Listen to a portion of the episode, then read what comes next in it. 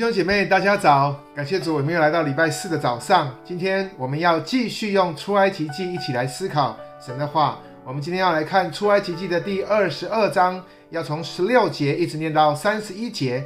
我们先来读上帝的话：人若引诱没有受聘的处女与他行淫，他总要交出聘礼，娶她为妻。若女子的父亲绝不肯将女子给他，他就要按处女的聘礼交出钱来。行邪术的女人不可容他存活。凡与兽迎合的，总要把他治死。祭祀别神不单单祭祀耶和华的，那人必要灭绝。不可亏负寄居的，也不可欺压他，因为你们在埃及地也做过寄居的。不可苦待寡妇和孤儿，若是苦待他们一点，他们向我一哀求，我总要听他们的哀声，并要发烈怒，用刀杀你们，使你们的妻子为寡妇，儿女为孤儿。我民中有贫穷人与你同住，你若借钱给他，不可如放债的向他取利。你即或拿邻舍的衣服做当头。必在日落以先归还他，因他只有这一件当盖头，是他盖身的衣服。若是没有，他拿什么睡觉呢？他哀求我，我就应允，因为我是有恩惠的。不可毁谤神，也不可毁谤你百姓的官长。你要从你庄稼中的谷和酒榨中滴出来的酒拿来献上。不可迟延，你要将头生的儿子归给我，你牛羊头生的也要这样。七天当跟着母，第八天要归给我。你们要在我面前为圣洁的人。因此，田间被野兽撕裂牲畜的肉，你们不可吃，要丢给狗吃。愿神赐福他自己的话，弟兄姐妹，大家平安。很多的时候，我们读圣经，我们不知道你们会这样想。我们很容易的会觉得说，圣经似乎太古板了。那特别我们看到今天的经文一开始从十六到二十节，经文说：人若引诱没有受聘的处女与他行淫，他总要交出聘礼，娶她为妻。若女子的父亲绝不肯将女子给他，他就要按处女的聘礼交出钱来。行邪术的女人不可容他存活。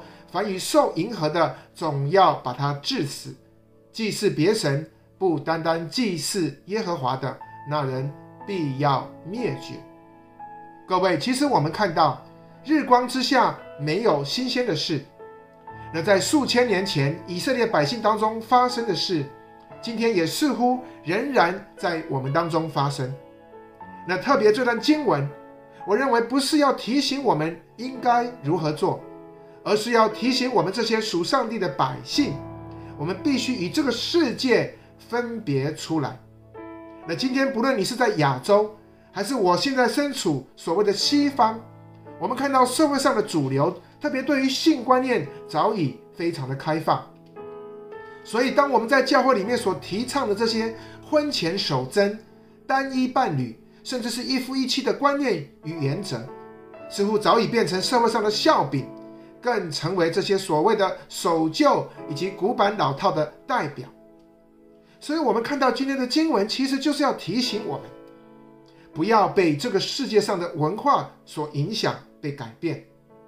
其实有一句话，在过去我们就听到，那句就是“饱暖思淫欲，饥寒起盗心”。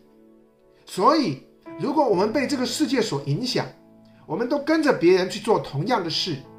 那各位，我们就失去了上帝选民的功用，我们也就无法活出上帝的心意，成为这个世上的光和盐。那到底要如何才能够不被这个世界所影响呢？我们就需要团契，我们就需要彼此常常聚集，一起代祷，在主里合一。各位，我们看到上帝的心意，不单只是被动的要我们去抵挡引诱。他更是要我们主动的与主来结合。保罗在哥林多前书六章十六节说过：“岂不知与娼妓联合的，便是与他成为一体吗？因为主说，二人要成为一体。但与主联合的，便是与主成为一灵。”亲爱的弟兄姐妹，我们看到保持圣洁的目的，其实就是要让我们不因为罪而与上帝分开。那就像过去亚当夏娃一样。其实一开始，上帝的心意原是要使他们可以管理全地，但是最后因为罪，却使他们离开神，也被迫的离开伊甸园。那我们继续从二十一到三十一节看到，上帝的话则是要提醒我们要关顾这些社会上的弱势族群。在诗篇的六十八篇第五节，神说：“上帝在他的圣所住孤儿的父，做寡妇的伸冤者。”也因为这样子，我们就不难理解，上帝在圣经当中其实是非常的顾念孤儿以及寡妇。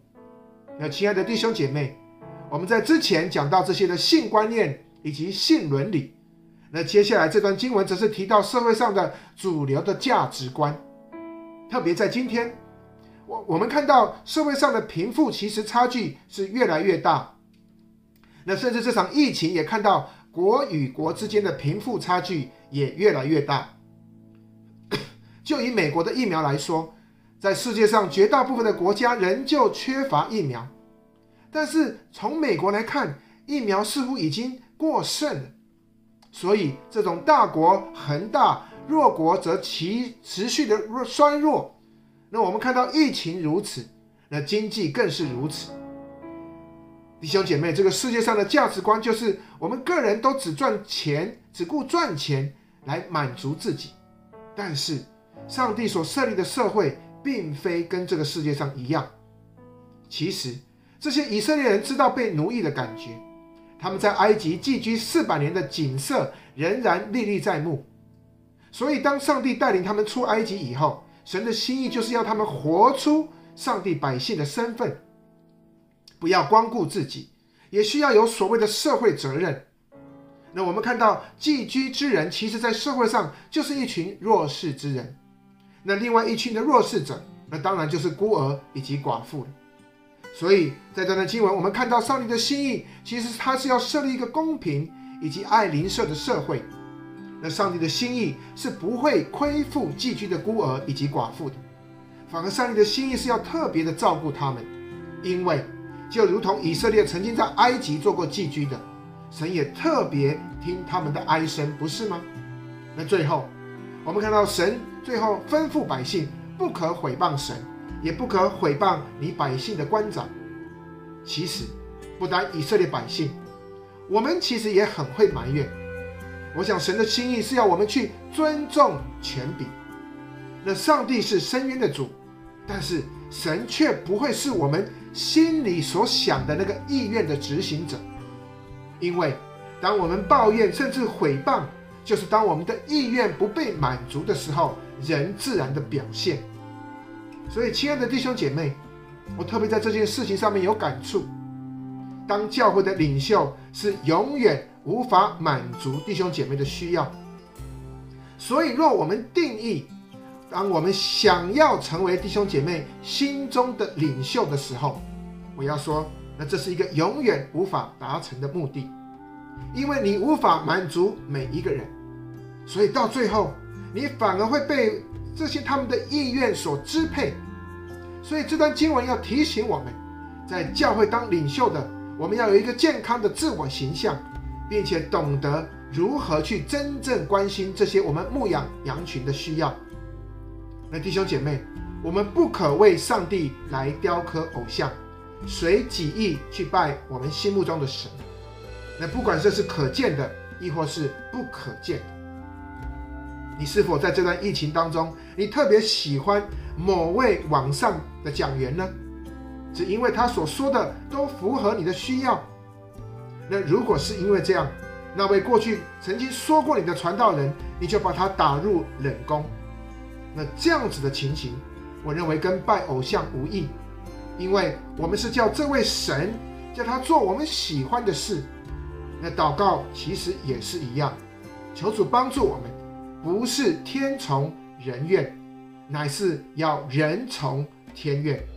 最后，弟兄姐妹，就像我之前所提到的，也许在今天我们读这些律法，有它历史的处境以及代表的意义。或许比起应该如何遵行，那更重要的是，我们应该要去如何体贴上帝的心意。当我们晓得哪些是神所恨恶的事，哪些是神所喜悦的事，便能叫我们懂得去爱神，以及我们可以去爱邻舍，建立一个讨神喜喜欢、合神心意的家庭以及社会。愿神赐福帮助我们，我们一起来祷告。慈悲爱我们的主啊，感谢你，主啊！虽然你对这些主啊可憎的人，主你极其的严厉，主啊，甚至有时候你要击杀，你会不容他们活着。但是主，你却对孤儿寡妇这些社会上需要被关顾的人，但是你又充满了满有慈悲怜悯的心。主啊，帮助我们，主啊，当我们借着明白你真理的话语，让我们去学习主你的公义以及你的慈爱。主啊，求主赐给我们有那个分辨的能力，以及行出来的勇气。主啊，让我们能够帮助以及善待任何需要被帮助的人，主啊，并且我们能够非常果断的来拒绝罪恶，主啊，求主你帮助我们，听我们的祷告，奉耶稣基督的名求，阿门。弟兄姐妹，感谢神，愿上帝的话继续帮助我们，让我们能够有能力、有智慧，活出一个合神心意的生命。我们下次再见。